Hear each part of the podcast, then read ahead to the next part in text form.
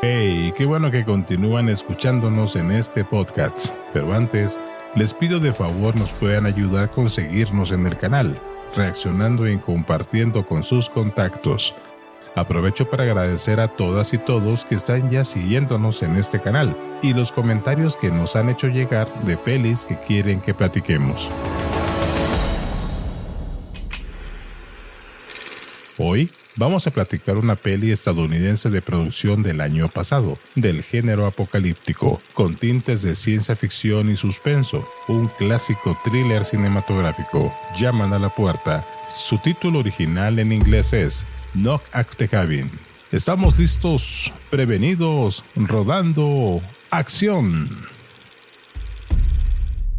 Es una película de terror psicológico apocalíptico estadounidense de 2023, escrita y dirigida por Manoj Nilitayu Shyamalan, mejor conocido como M. Night Shyamalan, en la producción musical Herdis Stanfadotir y en la dirección de fotografía Jarin Blackske. Tuvo un presupuesto de producción de 20 millones de dólares, recaudando 49 y medio millones. Está basada en la novela de 2018 The Cabin at the End of the World de Paul G. Tremblay. La película está protagonizada por Dave Bautista, Jonathan Groove, Ben Aldrich, Nicky Amukabir, Kristen Q, Javi Quinn y Rupert Grint. Se estrenó en la ciudad de Nueva York en el Rose Hall el 30 de enero del 2023 y fue estrenada en cines en los Estados Unidos el 3 de febrero del 2023. Y ahora vamos a ver de qué se trata. Una familia de tres están de vacaciones en su remota cabaña en la zona rural de Pensilvania here.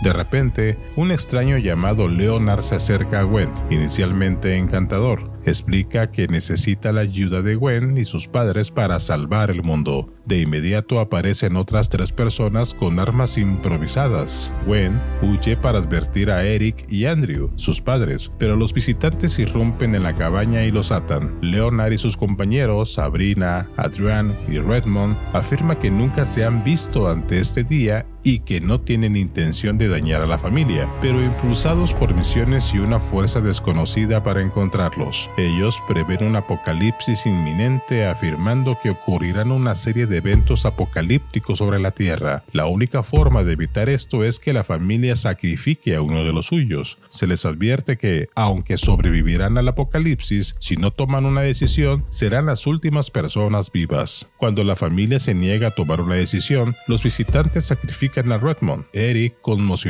ve una figura de luz mientras Redmond muere. En la televisión, los informes de los medios muestran megatsunamis devastadores. Leonard dice que es el comienzo del apocalipsis. Andrew reconoce a Redmond, a quien cree que es Rory O'Bannon, que le había agredido en un bar años antes. Cree que Rory lo rastreó para vengarse. Leonard, Sabrina y Adrián cuestionan la suposición de Andrew y lidian con su culpa, pero aún se aferran a sus visiones al día siguiente, los intrusos sacrifican a Adrián, mientras la familia sigue indecisa. Andrew escapa, recupera su arma de su auto y dispara a Sabrina hasta que ella huye. Encuentra la billetera de Redmond y le demuestra a Leonard que él era Rory. Andrew, herido por su ataque y con los neumáticos ponchados, cree que los cuatro llegaron en un camión cercano y sugiere que lo usen para escapar.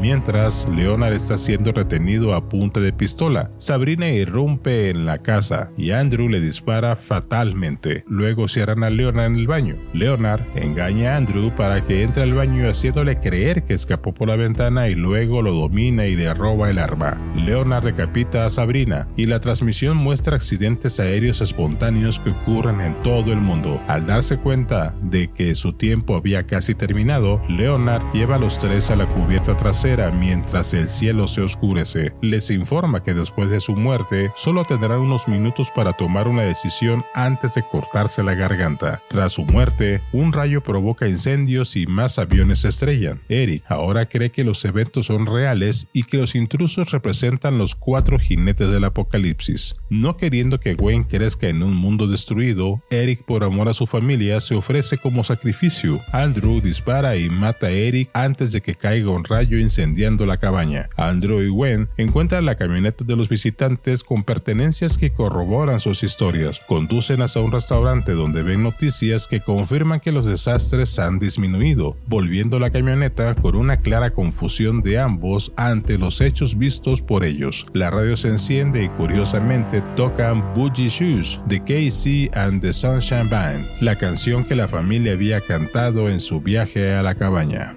Y ahora el análisis de la película. Es una peli que desde el primer minuto te atrapa con las buenas actuaciones de Dave Bautista y la pequeña actriz norteamericana de origen chino Kristen Q. A diferencia de otras sagas de suspenso apocalíptico, la trama comienza con exponer la vida cotidiana de una joven pareja con su pequeña hija adoptada. En el momento que entra escena Dave, comienza a crecer el suspense de la historia, hasta llegar al clímax con la muerte de Leonard, solo que en el desarrollo de la historia se cae en el monótono con los flashbacks de la familia. Creo que le rompe el ritmo del suspenso que lleva. Lo muy rescatable es la mancuerna que tuvieron Dave con Kristen. A mi parecer, destaca más la joven actriz con su actuación, superando por muy poco a Batista y al resto de los protagonistas quienes ya tienen su prestigio como Rupert, con su muy famoso papel de Ron Weasley en la saga de Harry Potter, quizás por su corta participación en la peli. En el caso del director M. Night, Siguiendo a su particular estilo de rodar y contar una historia, creo que nos quedó mucho a deber en esta producción, ya que en trabajos anteriores como Sexto Sentido, Señales, Fragmentado, sí nos tiene al borde de la butaca con el manejo perfecto del suspenso de la historia. Por último, otra cosa rescatable de la peli es la parte final, cuando los sobrevivientes salen de la cabaña y se alejan, se van dando cuenta de que los eventos apocalípticos comienzan a desaparecer